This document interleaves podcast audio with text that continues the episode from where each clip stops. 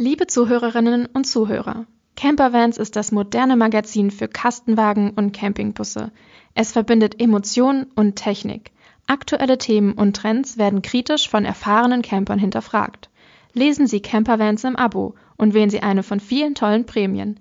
Jetzt informieren unter www.campervans.de/abo. Vorfahrt, der Camping-Podcast. Herzlich willkommen bei Vorfahrt, dem Camping-Podcast von Reisemobil International. Heute sitzt mir gegenüber Susanne Hinzen. Sie ist geschäftsführende Vorstand des Erwin Hümer Museums in Bad Waldsee. Herzlich willkommen, Frau Hinzen. Herzlich willkommen. Geschäftsführender Vorstand der Erwin Hümer Stiftung und Museumsdirektorin. Ich glaube, das ist zu kompliziert mit dem. Ja, sehen Sie, das, dieser, dieser komplizierte Titel war mir nicht, war mir nicht präsent. Ich habe das so übernommen, wie ich das gefunden habe, bei Ihnen im Impressum. Ja, ja, das stimmt schon so, weil ich bin in meiner Funktion ähm, im Vorstand der Erwin Hümer Stiftung, die ja die Trägerschaft des Museums hat, äh, ja. bin geschäftsführender Vorstand. In der Funktion des Museums bin ich im Prinzip die Museumsdirektorin. Das ist, das ist genau die Überleitung zu meiner ersten Frage, die ich hier stehen habe bei mir. Was ist denn als Direktorin, wie gesagt haben, also als Chefin des Museums, des Erwin Hümer Museums, das als Motto hat, die ganze Welt des mobilen Reisens, überhaupt Ihre Aufgabe? Was machen Sie? Also in erster Linie bin ich äh, Museumsdirektorin und bin für das Museum, äh, für seine Inhalte, Gestaltung und so weiter verantwortlich. Die Trägerschaft des Museums, das ist das Erwin Hümer, äh, Entschuldigung, ist die Erwin Hümer Stiftung. Und wir sind eine gemeinnützige Stiftung, das heißt, wir sind ja kein Firmenmuseum. Wir gehören nicht zur Erwin Hümer Group oder zur Firma Hümer, wenn auch viele das äh, implizieren durch den Namen. Klar, Erwin Hümer Museum. Ähm, Logisch, unser Stifter war der Erwin Hümer, aber von der ähm, Trägerschaft her sind wir selbstständig als gemeinnützige Stiftung. Das heißt also, wir gehören im Prinzip äh, juristisch, wirtschaftlich überhaupt gar nicht ähm, zu, äh, zu, ähm, zum Hümer-Konzern. Mhm. Und, was sind Ihre Aufgaben dann? Was machen Sie so? Also meine Aufgaben als äh, Museumsdirektorin im Erwin Hümer Museum sind ist die Entwicklung der Strategie des Museums, das, was wir alles tagtäglich tun, was wir unseren Besuchern zeigen. Also ich bin für die Inhalte verantwortlich und im, äh, ich sag mal, im aktuellen Tagesgeschäft bin ich auch noch die Pressesprecherin der Stiftung beziehungsweise des Museums, bin also für die Marketing und für Kommunikation des Hauses zuständig. Also ein ziemlich breites Spektrum, was Sie da ähm, innehaben.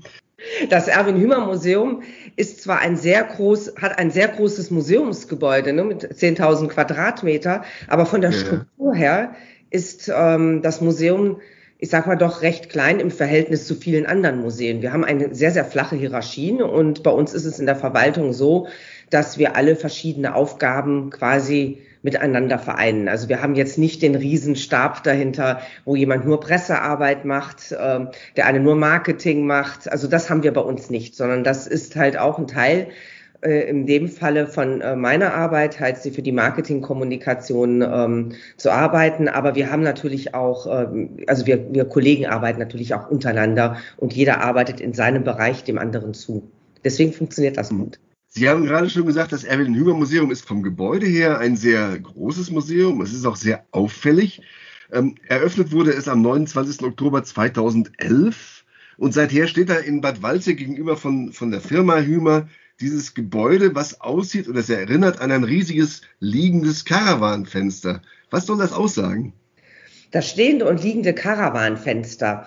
Das ist einmal die Ausstellung selber, ist diese stehende. Wenn Sie sich mal die meisten Karawane ja anschauen, die Fensterform von denen, der Form entspricht das. Das war so die Assoziation, die der Architekt hatte und Erwin Hümer hatten, um dieses, dem Gebäude eine Form zu geben. Und das liegende ähm, Karawanfenster ist im Prinzip der gesamte Bereich, wo die Büros untergebracht sind, Veranstaltungsräume und auch das Restaurant und auch der Empfang, wenn man reingeht versinnbildlichen soll das Caravanfenster der Blick hinaus in die Welt, aber auch der Einblick in die Welt des mobilen Reisens. Also man kann vom Weiten ja, wenn man die B30 hoch oder runter fährt, bereits einen guten Einblick in die Ausstellung nehmen. Aber genauso können die Besucher bei uns hinausschauen und bei entsprechender Wetterlage kann man sogar die Alpen sehen. Mhm. Wie viele Besucher haben Sie denn seither gehabt, so in dem Hümer Museum? Also wir haben durchschnittlich ca. 100.000 Besucher im Jahr. Eine Million dann ungefähr. ungefähr. Vielleicht nicht ganz, denn Sie hatten, wir haben ja Corona gehabt, 2020, 2021. Was, was hatten das, äh, wie hat sich das bei Ihnen ausgewirkt? Also wir hatten natürlich einen deutlichen Einbruch ähm, der Besucherzahlen bedingt durch die Schließung des Museums. Ja. Das, dass mhm. wir einige Monate zu hatten, sind natürlich dort die Besucher weggefallen. Wir hatten sehr, sehr gute Besucherzahlen in dem Moment, wo wir wieder aufgemacht haben. Da hatten wir wirklich so das Gefühl, boah, die Menschen wollen ins Museum, die wollen raus, die wollen zu uns. Das Thema Caravaning ist ja auch ähm, sehr angesagt. Das beflügelt natürlich auch ähm, den Museumsbesucher. Was wir allerdings nicht hatten, sind Veranstaltungen. Wir hatten ähm, keine Firmenveranstaltungen. Wir hatten aber vor allen Dingen auch ähm, keine Veranstaltungen im touristischen Bereich gehabt. Also unsere Gruppenreisenden, die fehlten. Diese ganzen Clubausflüge, die zu uns kommen, ähm, das haben wir natürlich in den Besucherzahlen deutlich gemerkt. Wobei ähm, der Anteil der Besucher, die einzeln gekommen sind, gestiegen ist. Mhm. Aber sagen wir mal, über 50 Prozent weniger Besucher waren es in jedem Fall. Der Erwin Hümer ist ja, Sie haben es vorhin schon gesagt, der, der Gründer dieses Museums und er hat sich ja damit einen Herzenswunsch erfüllt. Er hat sich natürlich auch ein Denkmal gesetzt. Sie haben ja eng mit ihm äh, zusammengearbeitet bis zu seinem Tod 2013. Ähm, welches Ziel genau hat er mit diesem Museum verfolgt und ähm, was hat er davon umsetzen können? Also Erwin Hümer hat ja schon immer Fahrzeuge gesammelt. Und der Traum, ein Museum zu haben, den hatte er schon als recht junger Mensch wohl gehabt. Die Erwin Hümer Stiftung zum Beispiel, die hat diese, hätte Ende des Jahres hat die ihr 20-jähriges schon. Also er hat vor über, also er hat vor 20 Jahren schon die Stiftung gegründet. Also da sieht man, wie lange die Pläne von ihm schon waren. Also ein Museum, das war sein Traum. Und er hat ja auch eine sehr umfangreiche Sammlung schon gehabt. Er hat ja die, über die ganze Jahre, über sein Leben lang immer Fahrzeuge gesammelt und wollte die natürlich auch irgendwann ausstellen. Und das ist auch die Basis unser, ähm, unseres Museums. Das Herzstück ist unsere große Sammlung. Der Erwin Hümer wollte ein Museum schaffen, um die Menschen für das mobile Reisen zu begeistern. Also er wollte den Menschen das Thema Caravaning, Reisen, mobiles Reisen, das unabhängige Reisen, das wollte er den Menschen zeigen. Und zwar aber auch unabhängig von Firmengeschicken. Und deswegen ähm, war sein Traum, das Museum halt auch als gemeinnützige Institution quasi zu etablieren. Und das hat er mit der Stiftung auch getan. Und Sie arbeiten ja auch markenübergreifend. Es geht ja nicht nur um Hümerfahrzeuge dabei. Also wir zeigen ja die ganze Welt des mobilen Reisens. Ähm, Sie werden bei uns natürlich Hümer Fahrzeuge finden oder auch von den Firmengruppen von Hümer an Fahrzeugen finden, weil, eigentlich völlig logisch, aber sie finden bei uns auch Fahrzeuge wirklich aus aller Welt. Also zurzeit zeigen wir zum Beispiel auch ein Fahrzeug im, äh, im Gegenwartsbereich im Rahmen unserer Sonderausstellung Plastik Fantastik zum Beispiel aus Rumänien. Wir haben auch Fahrzeuge wie ein Airstream in der Ausstellung stehen. Also wir haben Fahrzeuge wirklich aus aller Welt. Vor allen Dingen sind es alles Fahrzeuge, die gereist sind. Also was wir nicht tun, ist Fahrzeuge zu sammeln, zum Beispiel von ähm, was uns, was viele meinen, was wir ja tun könnten, Fahrzeuge zu sammeln, zum Beispiel von der Firma Hümer und die auszustellen. Nein, das tun wir nicht, sondern wir sammeln Fahrzeuge, die Reisegeschichten erzählen können, die möglichst viel gereist sind, weil diese Fahrzeuge verraten ganz viel über ihre Besitzer, über die Länder, über die Ziele, wo sie hin waren. Die atmen einfach Geschichte und das ist für uns ganz wichtig. Wenn bei uns ein neues Fahrzeug steht, dann ist es im Rahmen einer Sonderausstellung unter einem besonderen Thema, zum Beispiel auch im Panorama der Zukunft. Dann handelt es sich oft um eine Studie, wo wir den Menschen zeigen möchten, ähm, wie das mobile Reisen der Zukunft aussehen kann oder wie man jetzt mobiles Reisen für die Zukunft denkt. Sie haben es schon ein bisschen äh, erzählt über die Fahrzeuge, die da stehen, aber auch ein bisschen was über das Konzept dieses Museums. Wir müssen mal kurz das eben noch erläutern. Also einmal haben Sie eine Dauerausstellung, die läuft auf 6000 Quadratmetern und es gibt immer wieder wandelnde, sich wandelnde äh, Sonderausstellungen auf etwa 1000 Quadratmetern. Zu sehen sind in Ihrem Museum um die 80 Oldtimer und Oldtimer-Gespanne. Sie haben gerade schon ein paar Beispiele genannt, aber was sind so die, was ist das Kern oder was ist der Kern an Fahrzeugen, was bei Ihnen immer zu sehen ist? Also der Kern der Fahrzeuge spiegelt die Geschichte des mobilen Reisens von den Anfang der 30er Jahre bis in die Gegenwart, bis in die Zukunft wieder. Sie haben natürlich ganz viele historische Fahrzeuge, die typische Vertreter ihrer Zeit auch waren. Das äh, geht los mit dem Wohnwagen, dem ersten Wohnauto von äh, Detlefs. Damit starten wir im Prinzip ähm, die Fahrzeugausstellung. Man bewegt sich quasi über, den Traum, über die Traumrouten der Welt zu den Sehnsuchtsorten der Welt. Das ist so die Guideline, die durch unsere Ausstellung durchgeht, immer aus dem Blickwinkel der Reisenden. Ähm, also wir haben die nicht chronologisch angeordnet. Es gibt eine gewisse chronologische Anordnung, wo dadurch, dass auch die äh, Reiserouten natürlich auch ihre und die Sehnsuchtsorte auch ihre Zeit und ihre Trends hatten. Also wir beginnen, wie gesagt, 1930 mit dem Wohnauto, aber man kommt relativ schnell zu den ersten Serienfahrzeugen, erklimmt den steilen Alpenpass, weil das war ein Traumreiseziel in den 30er Jahren waren wirklich die Alpen, die Überwindung der Alpen mit dem Fahrzeug. Und das war damals eine richtige Herausforderung. Also wenn man sich vorstellt, dass man schon in den 30er Jahren ähm, mit dem kleinen Strolch, der übrigens in unserer Ausstellung zu sehen ist, ähm, von der Familie Seitz über das Stilfzer Joch gefahren ist, ähm, und wenn man heute das Stilfzer Joch befährt, dann weiß man, was für eine Herausforderung das war. Also man reist quasi über die Alpen in den 30er Jahren hinauf ins erste Obergeschoss, ähm, wo man vor einem riesen Alpenpanorama steht. Und dort steht man bereits aber auch vor Fahrzeugen aus England zum Beispiel, den Car-Cruiser aus den 30er Jahren, der ganz anders ist als die Fahrzeuge der 30er Jahre aus Deutschland. Die Engländer, das sind ja eigentlich die Pioniere des mobilen Reisens, die waren die ersten, die das gemacht haben, die waren damals schon, die waren ganz anders unterwegs. Ne? Die deutschen Fahrzeuge waren praktisch, pragmatisch. Ähm, es kam darauf an, möglichst die Berge zu überwinden, während die Engländer das Ziel hatten, hinaus in die Welt und möglichst mit Stil und mit, mit Teegeschirr, mit, mit Personal, mit allem drum und dran. Und das konnte man auch den Fahrzeugen ansehen. Die waren ganz anders ausgestattet. Die zeigen wir zum Beispiel auch als Einstieg in die Geschichte. Daneben findet man zum Beispiel dann von Sportberger ein 2-3 Haus dabei, was das krasse Gegenteil natürlich ist mit einem Klapp- und Faltkarawan. Und so zieht sich das durch die gesamte Ausstellung durch, von riesengroß bis ganz kleine Fahrzeuge, von ganz spartanisch bis super luxuriös ich sag mal so das Mikafa Deluxe, zum Beispiel das Reise, eines der frühen Reisemobile von 1957, ähm, übergehend äh, bis zum Airstream aus den 60er Jahren, das wirklich eine riesen Landjacht ja schon war, zeigen wir so einen Querschnitt ähm, durch die, durch die gesamte Welt des mobilen Reisens. Und das wandelt sich auch laufend. Also es gibt ein paar Fahrzeuge, die tauschen wir nie aus. Zum einen, weil sie ähm, fix verankert sind auf unserem Alpenpass oder auf unserer Talabfahrt Richtung Marokko. Die können wir nicht so ohne weiteres rausnehmen. Aber es gibt natürlich auch ein paar Klassiker. Ich sag mal, der Urtroll zum Beispiel von Herrn Hümer. Das und Erich Bachen. Das ist so ein Fahrzeug, ähm, den, äh, den Caravano, den würden wir nie aus der Ausstellung rausnehmen, weil das auch so Meilensteine für uns natürlich auch als Erwin Hümer Stiftung sind. Aber ansonsten kann diese Ausstellung sich laufend wandeln und das tut sie auch. Das tut sie seit zehn Jahren. Also wir wechseln mindestens zweimal im Jahr zu Sonderausstellungen circa zehn Prozent der Fahrzeuge pro Ausstellung alleine aus. Also es lohnt sich für die Besucher immer wieder zu kommen und sie entdecken immer wieder neue Highlights. Alleine schon unsere Sammlungen sind ja über 250 Fahrzeuge. Dann haben wir ja auch lauter Leihgaben. Also die Welt des mobilen Reisens ist nahezu unerschöpflich, was Thema Fahrzeuge angeht. Und das möchten wir auch in unserer Ausstellung immer wieder zeigen.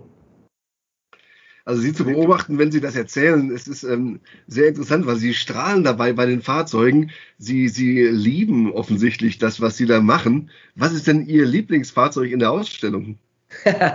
Die Frage kommt immer wieder und ich muss sagen, ich kann sie gar nicht beantworten, weil diese Fahrzeuge sind so einzigartig, dass ich ähm, ich, das, ich sage mal so, das sind unsere Babys. Ne? Das ist, ähm, da passen wir auch auf wie ein Schießhund, ne? auch wenn wir die mal nach draußen bringen.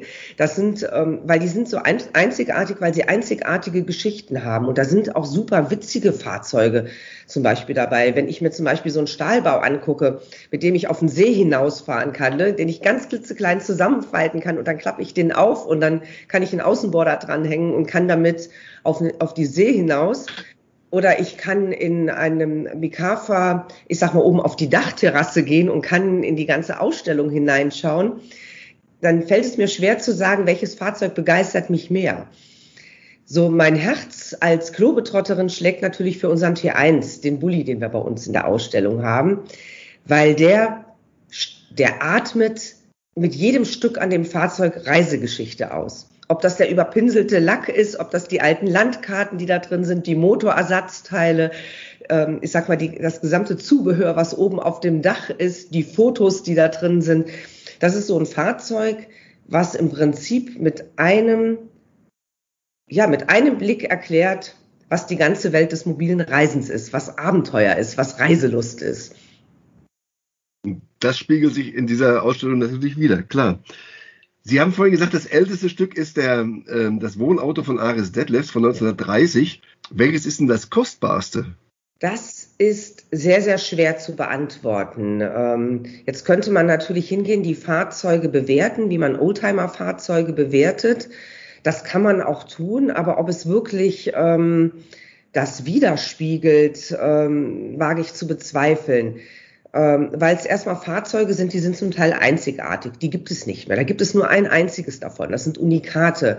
Und jetzt kann ich das natürlich bewerten unter den Kriterien Ausbau, Zustand und so weiter. Aber ähm, wenn das Fahrzeug jetzt zum Beispiel abhanden kommen würde, es wäre ja nicht mehr ersetzbar. Und insofern sind sie eigentlich nahezu fast alle Fahrzeuge, die wir in der Ausstellung haben, unersetzbare Einzelstücke. Es gibt vielleicht das ein oder andere Fahrzeug, wovon viel mehr produziert worden ist. Also wir haben zum Beispiel in, in unserer Sammlung besitzen wir natürlich einige Eriba-Fahrzeuge, von, die sind auch noch, viele von denen sind ja noch auf den Straßen dieser Welt unterwegs. Ähm, da könnte man eher wieder ein Fahrzeug beschaffen, was adäquat wäre, aber es wäre nicht das Gleiche. Das ist also, ich finde es sehr, sehr schwer zu beantworten. Das ähm, von reinen Marktwerten her, ob es jetzt das Mikafa Deluxe ist, ob es der Airstream ist. Also ich finde, man kann es nicht in Zahlen, man kann es einfach nicht in Zahlen festmachen. Und das ist auch so eine Zahl, die heute, ne, die ich heute drunter schreibe, auch unter einem Oldtimer. Diese Preissteigerung, die wir ja auch im Pkw-Bereich hatten. Ne, wenn ich jetzt, was weiß ich, vor zehn Jahren konnte ich für 20.000 Euro, ich sag mal, einen guten Porsche noch bekommen. Heute unter 100.000 geht da fast ja nichts mehr. So, das ist die Frage ist, ne, was ist immer der Wert eines Fahrzeuges? Und das finde ich bei Reisemobilen und Karawanen noch viel, viel schwieriger zu beantworten. Ein Einzelstück, und das ist wahrscheinlich wirklich unbezahlbar, äh, ist ja der Caravano. Das ist das erste ausgebaute Reisemobil von, von Erwin Hümer. Das äh, ist ein Kastenwagen auf Borgward. Ähm, ist das ein besonderer Publikumsmagnet? Ja, weil es auch ein wunderschönes Fahrzeug ist. Ich glaube, dass der ähm, Caravano, wenn er heute auf der Straße unterwegs wäre, was er nicht tut, weil er ein Einzelstück ist und in der Tat für uns sehr wertvoll als Stiftung ist, ähm, ich glaube, er würde die Blicke auf sich ziehen und er wäre völlig im Trend. Klar, natürlich jetzt von der Motorisierung und aber wenn man ihn sich anschaut, er hatte damals schon alles gehabt, was ein Campervan auch heute hat. Mhm. Er ist schick, er hat alles, was man braucht, um mobil unterwegs zu sein und ist kompakt und trotzdem hat er eine gewisse Form von Luxus. Ne? Er ist ja doch nochmal eine Klasse größer als damals der Bulli war. Ne? Und auch mit dem Hubdach und der, also ich würde ihn genauso auf die Straße schicken und würde sagen, wow, toll. Ja, das, das Interessante bei dieser Geschichte ist ja, dass dieses Fahrzeug sicher ähm, sehr erfolgreich gewesen wäre. Er konnte nur nicht weiter gebaut werden, weil Borgward pleite gegangen ist. Ja, das war auch sehr schade und letztendlich hat es dazu geführt, dass Erwin Hümer ja das Thema Reisemobile ja erst später wieder in Angriff genommen mhm. hatte, mit dem Hintergrund, dass er ein, eigentlich ein passendes Trägerfahrzeug wieder suchte. Und aber umso mehr freut es mich, dass äh, heute der Trend der Campervans ähm, so ausgeprägt ist, weil äh, im Prinzip ist der Borgward einer der Vorläufer dieser Fahrzeuge. Ja, die, die Idee, die Erwin Hümer hatte, die ist jetzt wieder up to date, das ist wohl wahr. Sie haben vorhin schon mal kurz angesprochen, diese Sonderausstellung, die Sie aktuell laufen haben, die heißt Plastic Fantastic. Was wollen Sie mit Ihrem Thema rüberbringen dabei? Ja, wir haben wunderbare Fahrzeuge aus GFK, die komplett aus GFK gebaut sind. Das sind eigentlich so unsere zum Teil, ich sag mal, auffälligsten Fahrzeuge. Ob das der Orion ist, das Windspiel ist, das sind Fahrzeuge oder der Fati Luxus, der durch seine Formen besticht. Und wir haben uns dieses Themas GFK, das haben wir einfach mal genau unter die Lupe nehmen wollen. Ähm, weil das ist ein Material, was ja auch in den 60er Jahren als das Material der Zukunft bezeichnet worden ist. Es war wahnsinnig gehypt, man hat irre Fahrzeuge gebaut ähm, dann auf einmal war es wieder vom Markt verschwunden. Dachte man, dass es verschwunden ist. Es war ja nur offensichtlich erstmal verschwunden, weil wenn man sich die Fahrzeuge heute anschaut, ich glaube, es gibt kaum ein Fahrzeug, was kein GFK hat. Es ist irgendwo verbaut. Ne? Und es wird auch heute noch von vielen Firmen, es gibt auch heute noch Fahrzeuge, die komplett aus GFK sind, denen man es aber gar nicht ansieht, dass sie aus GFK sind. Und wir haben uns einfach mit diesem Fahrzeug industrietechnisch beschäftigt und wie, das einfach funktioniert. Und das wollen wir auch aufzeigen, ne? wie Kunststoffe funktionieren. Und das ist natürlich ein riesengroßes, weites Feld, gerade dieses äh, faserverstärkte Material.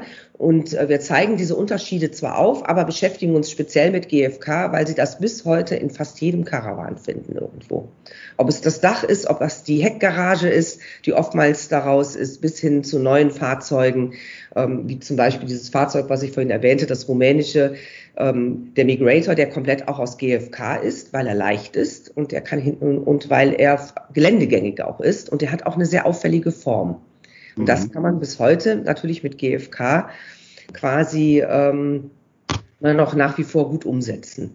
Wie muss man sich das vorstellen? Sie erarbeiten jetzt irgendwo in einem Gremium eine, das Thema für eine Sonderausstellung oder Sie haben die Idee dazu und sagen, gut, das machen wir jetzt. Wo bekommen Sie Ihre Exponate her? Wie machen Sie das denn? Tja, viele Exponate haben wir bereits in unserer Sammlung. Sie gesagt gerade, 250 haben Sie, 80 zeigen Sie. Das heißt, 170 schlummern irgendwo? Also ja, die schlummern irgendwo und ähm, also ein Teil davon wird eventuell niemals das Licht der Ausstellung erblicken, weil es Restaur oder äh, zu einem späteren Zeitpunkt, weil es Restaurationsobjekte sind. Ähm, aber aus diesem Fundus heraus schöpfen wir natürlich immer wieder. Wir bringen immer wieder Fahrzeuge in die Ausstellung hinein, aber wir haben natürlich auch viele Leihgaben. Wir sind natürlich auch ähm, daran interessiert, auch ähm, die Leihgeber auch einzubinden. Es gibt auch, nie, wir haben auch nicht alles, ne? weil der Markt ist ja so breit und vielfältig. Also ich glaube, es gibt kaum ein Produkt, was so vielfältig ist wie Karawane und Reisemobile. Also von der, von der, von der Formenvielfalt, von der Ausgestaltung her. So, wenn wir die alle zeigen wollten, die es gäbe, müssten wir mehrere Museen in der Größe vom Erwin Hümer Museum füllen. Aber wir haben natürlich trotzdem nicht immer jedes Fahrzeug. Und wir schauen natürlich, was gibt es auf dem Markt und nehmen auch Kontakt mit Firmen auf, aber auch ähm, mit Clubs, mit Besitzern von Fahrzeugen und fragen die äh, zu den Geschichten von den Fahrzeugen oder ob sie uns ihr Fahrzeug leihen möchten. Oh, und diese Fahrzeuge gehen natürlich nach der Sonderausstellung wieder zurück, weil wir können auch nicht alle sammeln, die wir gerne sammeln wollten, weil dafür müssten wir unendlich viele Lagerhallen und Magazinhallen ja auch bereitstellen. Das ist aber die Krux eines jeden, eines jedes Museums. Wir würden gerne viel mehr sammeln und aufbewahren und bewahren, ähm, als wir einfach können. Mhm. Machen wir weiter bei diesem Gedanken. Sie haben also jetzt dann die Fahrzeuge zusammengeklaubt sozusagen, ja, aus ihrer eigenen, äh, aus ihrem eigenen Bestand oder haben sich die geliehen. Ähm, wie bereiten Sie die auf? Muss man da jetzt polieren oder lässt man den Dreck dran? Äh, muss man die überhaupt aufarbeiten, zum Teil restaurieren? Wie, was, was geht da alles hinter den Kulissen los, bevor so ein Fahrzeug in der Ausstellung landet? Ja, also es sind zwei Ebenen, auf denen wir arbeiten. Das ist einmal die ähm, technikhistorische Geschichte und die kulturhistorische Einordnung der Fahrzeuge. Also wir arbeiten da schon auf zwei Ebenen erstmal. Ne? Also wir schauen uns natürlich unsere Sammlung, unsere Fahrzeuge gut an und äh, viele dieser Fahrzeuge sind in einem sehr guten Zustand, dass man sie im Prinzip nur noch mal ein bisschen entstauben, vielleicht fein machen muss und dann können die in die Ausstellung. Das ist auch mit Leihgaben oft so. Das kommt ganz davon ab, woher die sind, ob die irgendwo schlummern, ob das Garagenfahrzeuge sind, ob es Scheunenfunde sind. Ähm, und wir behandeln auch jedes Fahrzeug anders. Also das ähm, also wir restaurieren ja nur unsere eigenen Fahrzeuge als gemeinnützige Stiftung. Ähm, da sind wir aktuell auf dem Stand, dass wir die Fahrzeuge äh, gut erhalten. Also wir möchten die Fahrzeuge nicht restaurieren, also aus alt mach neu, sondern wir möchten die Geschichte dieser Fahrzeuge zeigen und zeigen sie auch mit ihren Macken, mit ihren Kratzern, mit ihren Gebrauchsspuren. Natürlich gibt es Dinge, die wir reparieren müssen, die wir versuchen auch auszutauschen. Ähm, äh, also oder wenn wir austauschen wollen oder müssen, versuchen wir natürlich wieder an Originalteile zu kommen. Ähm, also wir versuchen wirklich sehr sorgsam und sehr sorgfältig die Fahrzeuge zu restaurieren, so dass möglichst die Grundsubstanz immer erhalten bleibt. Wir zeigen aber auch Fahrzeuge genau in dem Zustand, wo sie sind. Der, der T1, dieser Bulli, der bei uns in der Ausstellung steht, der ist tiptop gereinigt aber er ist in dem Originalzustand und nicht, der würde niemals restauriert werden. Der darf gar nicht restauriert werden, weil wenn man ihn restaurieren würde, würde man seine Geschichte quasi überpinseln, überlackieren oder schlichtweg vernichten. Und das würden wir niemals tun. Und das ist auch die Ausstrahlung von dem Fahrzeug. Und so ist jedes Fahrzeug anders. Auch einige Fahrzeuge, die zu uns in die Sammlung gekommen sind, die waren bereits restauriert. Ähm, oder es gibt Fahrzeuge wie zum Beispiel den Dornier Delta, den haben wir mit zwei anderen Museumskollegen, also mit dem Dornier Museum in Friedrichshafen und mit dem Museum für Industriekultur aus Nürnberg und der Familie Dornier gemeinsam restauriert. Und der wurde zum Beispiel ganz erhaltend restauriert. Das ist viel, viel teurer, als wenn Sie den Sandstrahl neu lackieren und mach, aus alt mach neu hinstellen würden, sondern da hat wirklich eine Kunstrestauratorin den Lack bearbeitet und den versiegelt so, dass man ihn quasi wieder auch im Außenbereich benutzen könnte, was natürlich nicht geschieht. Aber äh, es wäre machbar. Aber er ist wirklich original mit all seinen Gebrauchsspuren. Und das ist dann Puzzlearbeit für eine Restauratorin. Da ging es wirklich darum, ihn zu erhalten. Und so ist jedes Fahrzeug anders. Und wird auch jedes Fahrzeug anders behandelt. So wie Sie das jetzt schildern, ähm, um das mal unseren Hörern auch überzubringen, ist das Erwin Hümer Museum ja kein verstaubtes Museum, es ist eher ein Erlebnismuseum. Trotzdem ähm, ähm, brauchen ja moderne Museen heutzutage auch eine gewisse interaktive Ebene, wo also dieses Publikum mitmachen kann und was äh, mit einbezogen wird. Was bieten Sie da? Also die interaktive Ebene, die war von Anfang an Bestandteil unsere, äh, unseres Museumskonzeptes. Das heißt, wir haben natürlich auch Medienstationen zum Beispiel, an denen die Besucher aktiv und interaktiv ähm, auch, in, äh, auch als Familie gemeinsam Dinge erleben können und gestalten können. So erfährt man zum Beispiel, wie wird ein Reisemobil gebaut. Also man kann selber an der Produktionsstraße sein Reisemobil bauen.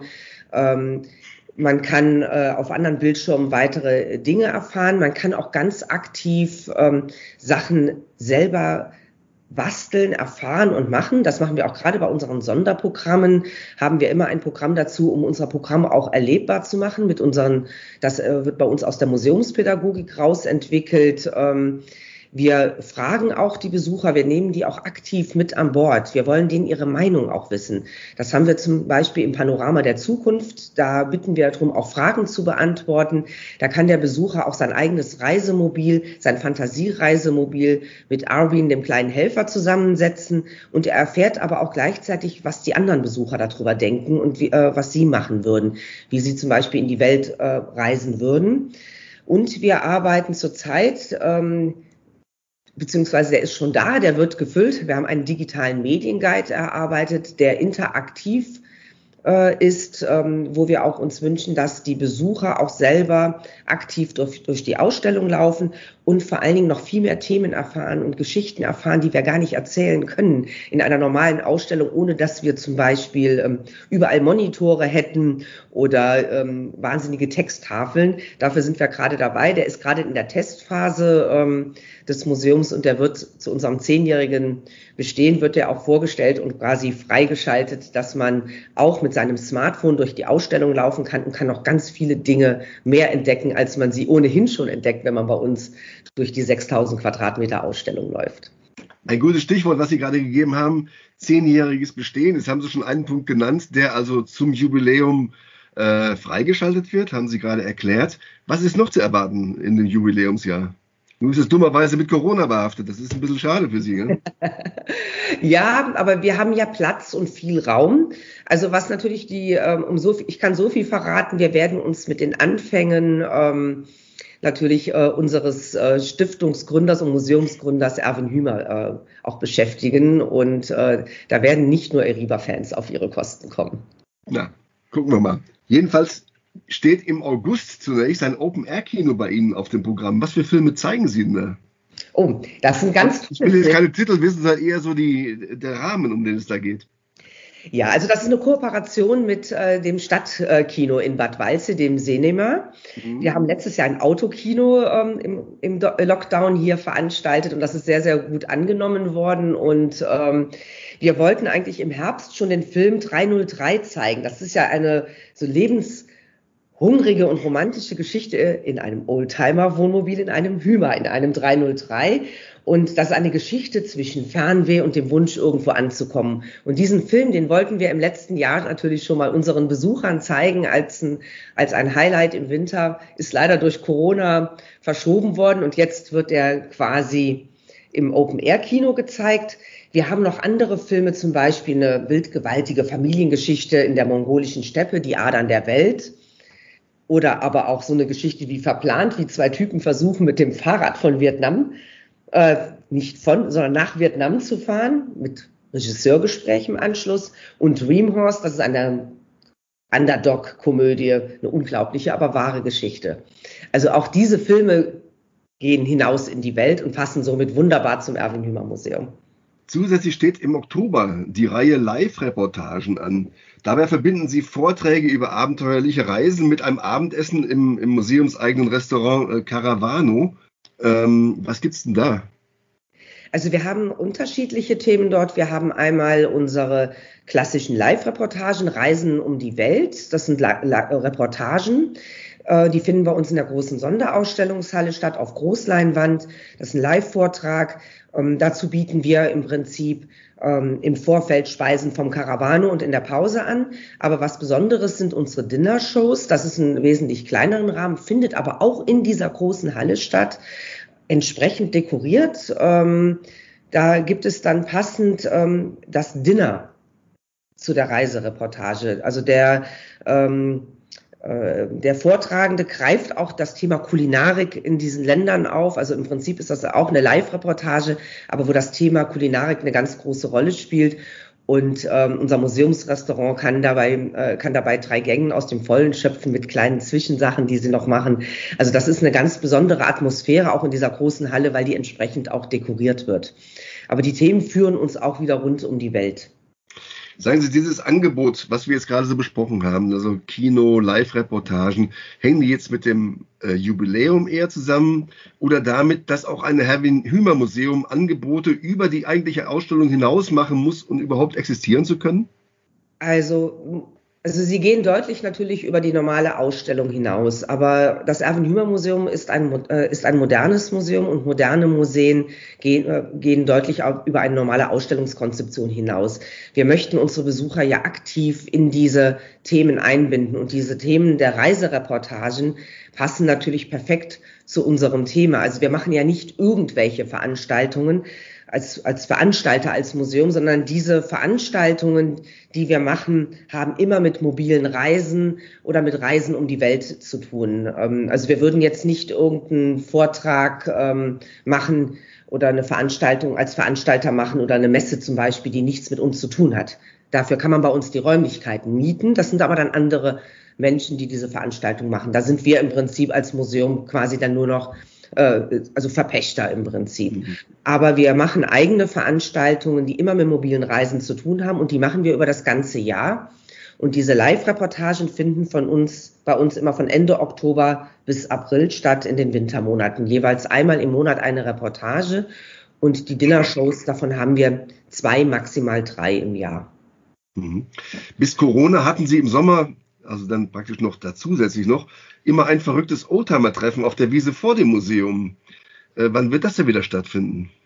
Also in der abgespeckten Version haben wir das auch im letzten Jahr gemacht. Ähm, natürlich das große Fest mit ähm, äh, ich sage jetzt mal mit, mit, großer, mit einem großen historischen Camp, äh, Oldtimer-Campingplatz mit über 100 Ausstellern plus Bands ähm, plus lauter Aktionen im Museum selber sind zurzeit nicht unmöglich durchzuführen, aber sie erfordern einen enorm hohen logistischen Aufwand, so dass wir uns entschieden haben, wir machen Veranstaltungen, das haben wir auch im letzten Sommer getan, aber wir machen sie so, wie, dass sie für uns händelbar sind.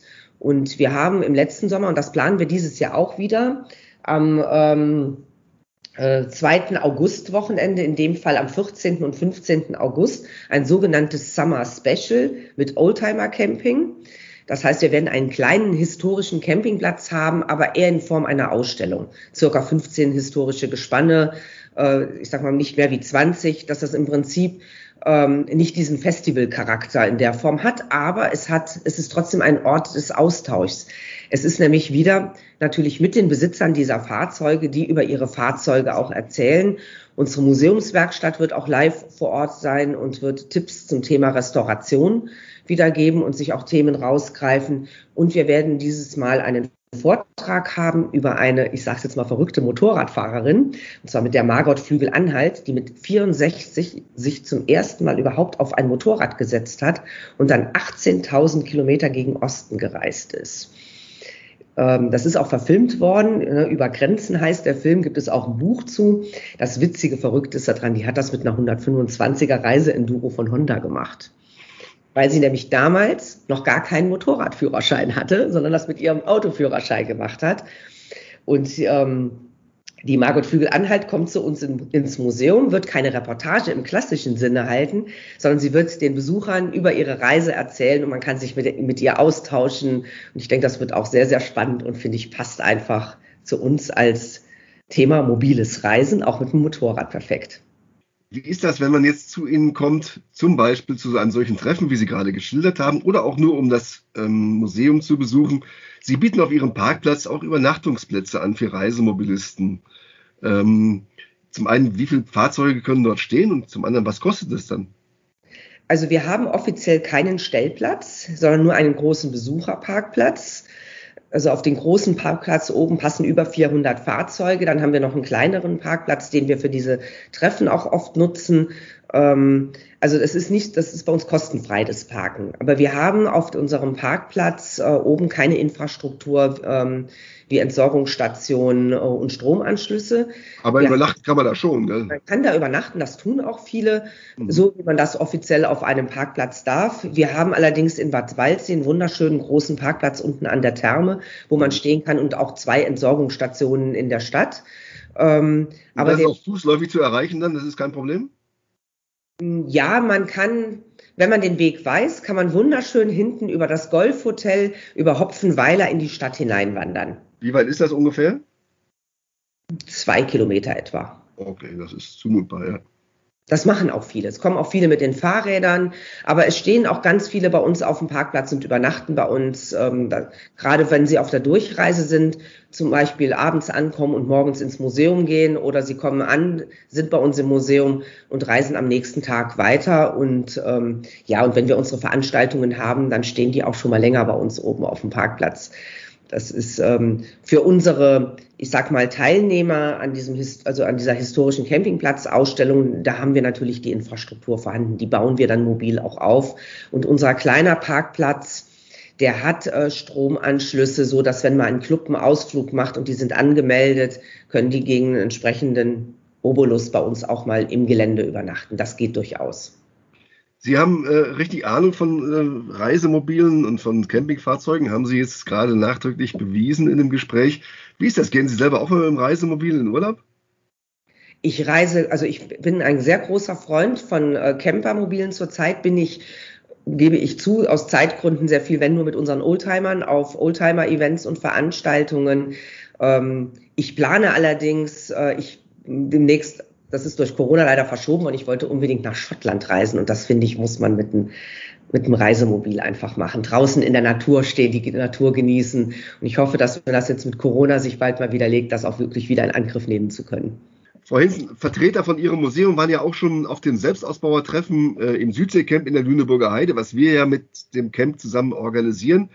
Sie haben da für das Museum geworben, Sie haben es vorgestellt. Äh, welche Rolle spielt denn überhaupt das Thema Selbstausbau für Sie? Zum einen zeigen wir bei uns in der Ausstellung natürlich einige Fahrzeuge, die Selbstausbauten auch sind. Das ist ähm, der vorhin erwähnte Bulli, das sind aber auch der Mitsubishi Cam. Also wir haben ganz viele Fahrzeuge bei uns in der Ausstellung, gerade im Busbereich, die ähm, eh selbst, selbst ausgebaute Fahrzeuge sind. Aber wir sprechen natürlich die Gruppe der Globetrotter auch an und ähm, ich sag mal der, der Fernreisenden. Und ähm, wir haben auch ja dieses Event Crazy Camping Irre Typen, wo wir äh, speziell diese Zielgruppe ja auch einladen, wo auch ganz viele verrückte Fahrzeuge, die es nur einmalig auf der Welt gibt, auch gezeigt werden. Und äh, das Thema Reisen, ich sage jetzt mal in, in ferne Gefilde wie Afrika, Asien, wo es wirklich über Stock und Stein geht, wird ja doch oftmals mit einem selbst ausgebauten LKW oder auch einem ehemaligen Militärfahrzeug ja oftmals umgesetzt. Und so haben wir uns diesmal das Thema ähm, am 28. und 29. August vorgenommen, dass das Thema Selbstausbau zum 911er, ich meine nicht den Porsche, sondern den Mercedes ähm, äh, LKW, der ganz oft genutzt wird von Globetrottern, um den quasi mit einem Aufbau ähm, äh, zu versehen und den äh, quasi als alltagstaugliches Reisemobil sich damit ähm, auf die Weltreise zu begeben. Und da haben wir zwei, ähm, die von ihren Reisen berichten. Und einer, der bei uns in Bad Waldsee schon den, bereits den zweiten selber ausbaut. Mit dem ersten war er auch schon auf Weltreise, von der wird er auch berichten.